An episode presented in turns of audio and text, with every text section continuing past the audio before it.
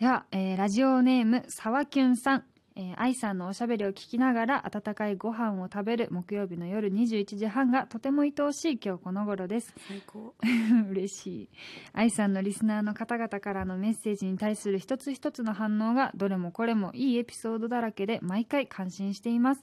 特に印象に残っているのが少し前の放送で話されていた SNS との向き合い方の話での他の人の楽しそうな写真を見るととにかく自分の好きなことをするようにするというお話です。自分もこれまで他の友人の華やかな写真なんかを見てはなんとなく気持ちが落ち気味になんてことが多々ありました。自分はそういう時好きなアーティストさんだったり俳優さんやアイドルさんの投稿にいいねを押しに行ったりすることでなんとなく気を紛らわせがちでした。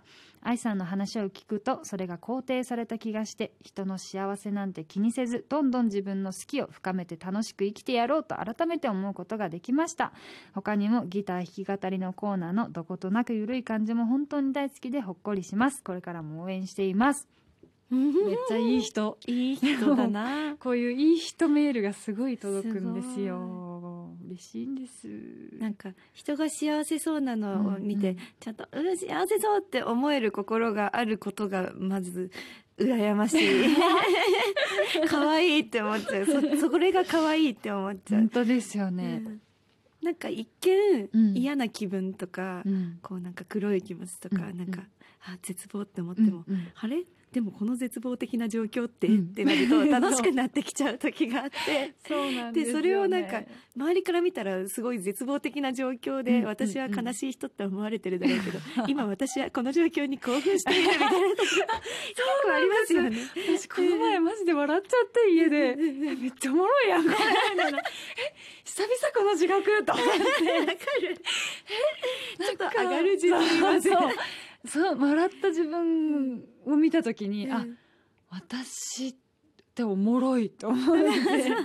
なんかこれでまた A 曲作るんや。そうそうそうそう。でもこれで A 曲作るのもまた尺みたいな。なんかそうそれもあるんですよね。そうそうそう。なんなんかあ、うん。これってもう本当になんだろう芸術の火種にしかならんと思って、しかもまたなんかその地獄を見たことでなんか何をすればまたうん。天国に行けるかっていうそのなんかまあ学びがあって、うんまあ、これとこれとこれをやって、まあ、うまくいけばお前らの言うここには行けんじゃんっていう のが見えてます。見てろよって気持ちにもなるんだけど、すごいさ回転しますよね。頭が。めっちゃ頭良くなる。ぐるぐる。なんでこんなにものを考えられるのかでもなんかお前らに見てるよっていうのも尺だなみたいな。そうねそうね。私はもう見てくれて優しい言葉をかけてくれてる人たちに見てほしいから、なあみたいな。でもすごいなんか、まあ、大森さんもこう言ってたからあ私がしなきゃいけない努力って今これが必要ででも大森さんもなんか こういうこと言ってたなみたいな。なんか芸術性だけではまかり通らない次元があるというかあるあるある。もうそこに対しての、うん。あのやつね。あのやつね。そうそうそう。あれでもあうん。なんか大森さんこの前言ってたことってこれかも。でもなんか正直社会性も欲しいみたいな。あそうなんですよ。欲しいんですよ。要はでもそこを鍛えなきゃって思ってるってことは私も社会にいたいってことだからそうそうそう。結局みたいななんかその嬉しすぎるなこの話。結局私芸術やりながらも社会人でいたいんやってそう。いうそうあ嬉しすぎる。うん。思っちゃうよね。うん。だから頑張るしかない。頑張るしかない。生きようってなりました。うん。あれこれもう終わりですか？いい話いい話。ああ頑張ってソーシャルしてる話ですそうですそうです。はい、では、えー引き続き番組ではあなたからのお便りをお待ちしています。どんな些細なことでもいいので番組まで送ってください。宛先はメールアドレス kd アットマーク mbs 一一七九ドットコムです。番組公式ツイッターの DM でもメッセージを受け付けています。皆さんからの愛のあるお便りお待ちしています。橋本愛のここにしかないどこかへそろそろお別れのお時間です。えー今あの話したんですけど、うんそうなんですよあのミュージックビデオの現場とかでももうほとんど喋れなくて、まあ、私はオタクであわあわしてるし、うんあの 大森さんも絶対その読んだことあるからなんか嫌われないようにって。そうそうそう。なんかいつも好きって言ってくれてるから、うんうんうん。ちゃんと嫌われないように行動しなきゃみたいな。そう。なんか変な緊張感が。だから大森さんも多分そう思ってるんだろうなと思いながらこのそれも呼ばれてる。そう。二人して話せないよなこれと思って、でも話したいで別れ際にバーって喋る。考えたことをまとめて喋んなきゃみたいになってそう。なんですよでもだから私もなんかあのなんか大森さんと今日話せてなんかもう私もなんか長文ラインえまさかこれもう超うざいと思われてるのかな。あーでもそれ失礼。あなんか迷惑だからもうやめなきゃいけないかなって思ってたんですよ。もうずっと悩んでたんですけど。いやでもでもやっぱり好きは伝えなきゃダメだっていう。結局そのオタクをのなんだろう押し付けをやめてはいけないみたいな。オタクが勝ってオタクを勝たせて生きてきたので 今回なんか本当心の内をお話し合いできてはい本当に。すごい。今日めっちゃ意思疎通できた。あー嬉しい。嬉しいです。本当に今までそのインタビューをあさってあさってこう思ってるかな今みたいな。なんかすごいそう。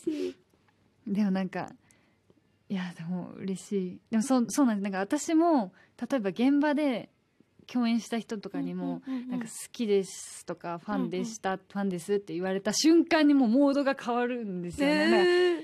何モードですか？緊張もう今までなんかその疲れた時にうんうんダルーンってして呼ばれて「はーい」って行くんだけど、うん。こんな姿見せてはいけないみたいな。ちゃんと橋そう本選手なんみたいそうそうずっと背筋伸ばして待たなきゃみたいななんかそういうのがだからなもうね。ただの共演者では急になくなってしまうのがすごいわかるから、あ大森さん。もこういう気持ちにならせてしまってると思いながらも、でも好きは伝えずにおられんっていうその葛藤があったので、今日は本当にお話できて本当に私もいつもこんな素敵な人に好かれてることが自慢です、嬉しいです。超自慢の自慢です。嬉しすぎますまたおたかつ頑張ります。じゃ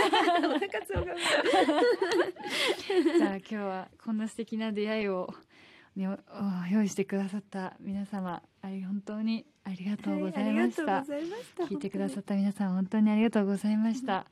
この番組のアーカイブは音声配信サービスラジオトークまたポッドキャストで聞くことができます。